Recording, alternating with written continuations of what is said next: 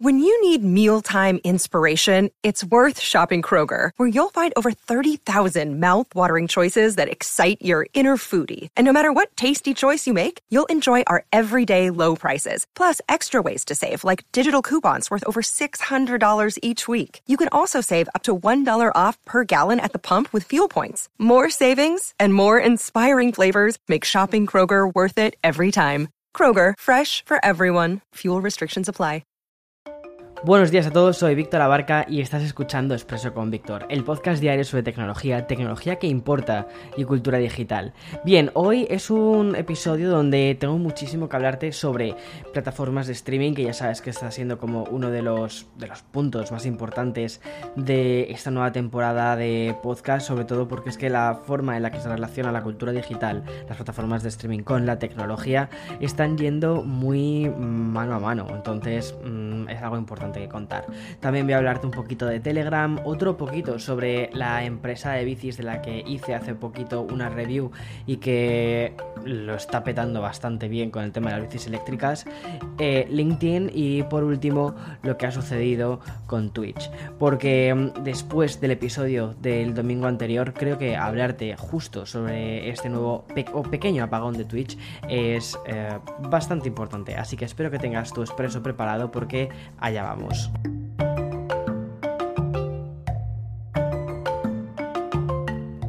Vale, como te contaba en la intro, y es que parece que la masificación de las empresas de streaming parece no tener fin, porque como has podido comprobar en esta segunda temporada de Expreso con Víctor, he ido hablándote de muchísimas fusiones de grandes estudios y medios de comunicación y todas tienen un objetivo en común, que es hacerse con un trozo del pastel del negocio del entretenimiento. Y la primera consecuencia no es otra que tener 100 mm, millones de eh, plataformas diferentes a las que suscribirnos. Bueno, quizás me he pasado 100 millones, pero tiempo al tiempo, porque es que al paso al que vamos no vamos a, no vamos a alejarnos mucho de eso. Bueno, y es que tras informarte hace un par de semanas de la llegada en algún momento del 2022 de Paramount Plus, pues antes de esto vamos a poder ver eh, la esperada llegada de HBO Max a países como por ejemplo España. Una especie de HBO pero potenciada con contenidos de estudios como Warner y otros canales también de Warner Media.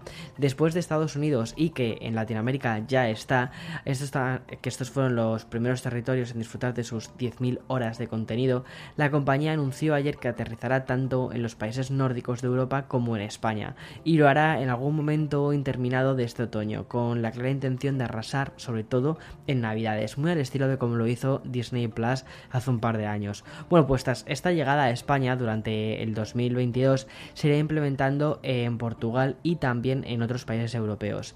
El, contenido habitual que tenemos ya en HBO y que la gente en España puede disfrutar con series clásicas como The Wire, Juego de Tronos, Los Soprano o éxitos recientes como The White Lotus o Killing Eve, se van a sumar contenido de las siguientes plataformas que son Cartoon Network, TBS, TNT, Adult Swim, de CBW y canales de entretenimiento de Warner Media. Además, y quizás el plato fuerte para estos millones de usuarios, las películas y series del universo DC, así como cintas de prestigiosas productoras como New Line Cinema y la propia Warner. Pero si tuviese que decir qué serie tienes que ver nada más aterrizar en HBO Max cuando, cuando llega a España es la nueva, la nueva temporada de Gossip Girl y otra que me está gustando mucho que es Generation.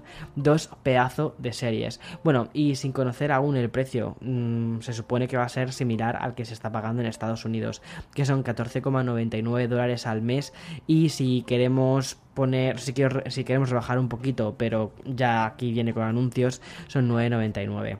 Es decir, vamos a tener Apple TV Plus, Netflix, Disney Plus, Filming, Prime Video, con un montón de, un montón de, de historias. Y de nuevo, HBO Max.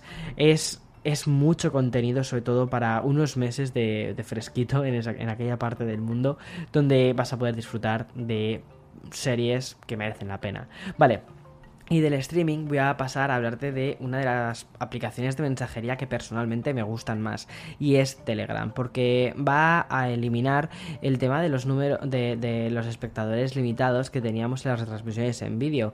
Eh, ya sabes que anteriormente teníamos hasta mil, bueno pues ahora vamos a poder pasar hasta el infinito, vamos a poder hacer retransmisiones hasta donde queramos y mm, el número de transmisores, ¿vale? De personas que van a estar como eh, haciendo la, la ponencia o haciendo el streaming, ¿vale? Van a ser hasta 30 usuarios simultáneos, es decir, de 30 hasta el infinito, una, una barbaridad. Esta novedad, ¿vale? Forma parte de la actualización que están preparando, que es la 8.0 de Telegram, que es una actualización que va a estar disponible tanto en iOS como en Android y que también va a implicar novedades como por ejemplo opciones a la hora de reenviar mensajes, atajos para cambiar de canal, la opción de eliminar subtítulos o eh, ocultar los nombres de los remitentes al reenviar los mensajes. Esto me parece bastante interesante.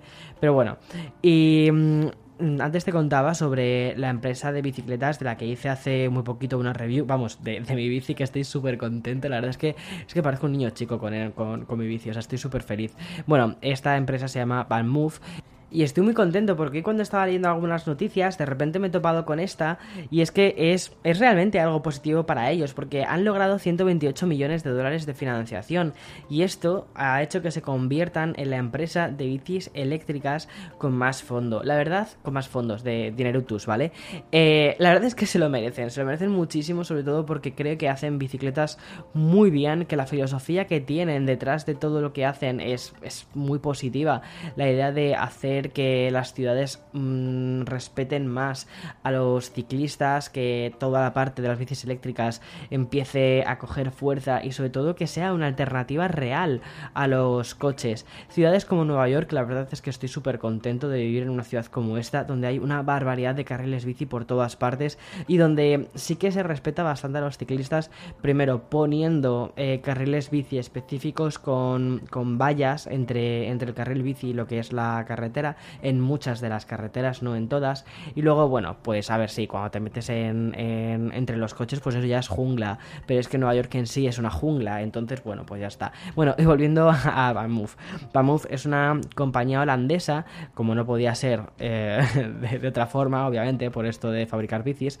Y mm, actualmente, según he leído, llevan 200.000 bicis vendidas y esperan que en 5 años con esta con este enchufe que han tenido de capital esperan llegar en 5 años a vender 10 millones de bicicletas.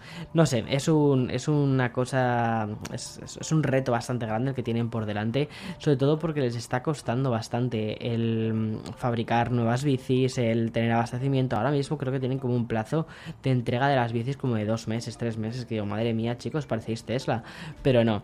En fin, y después de, la, de esta pequeña pausa publicitaria, sigo con más noticias, sobre todo para hablarte de algunas redes que utilizamos, como LinkedIn y también para hablarte un poquito de la guinda del pastel que es Twitch y ya cerramos Twitch porque estoy un poco aburrido de Twitch ya últimamente, tanto Twitch, tanto Twitch.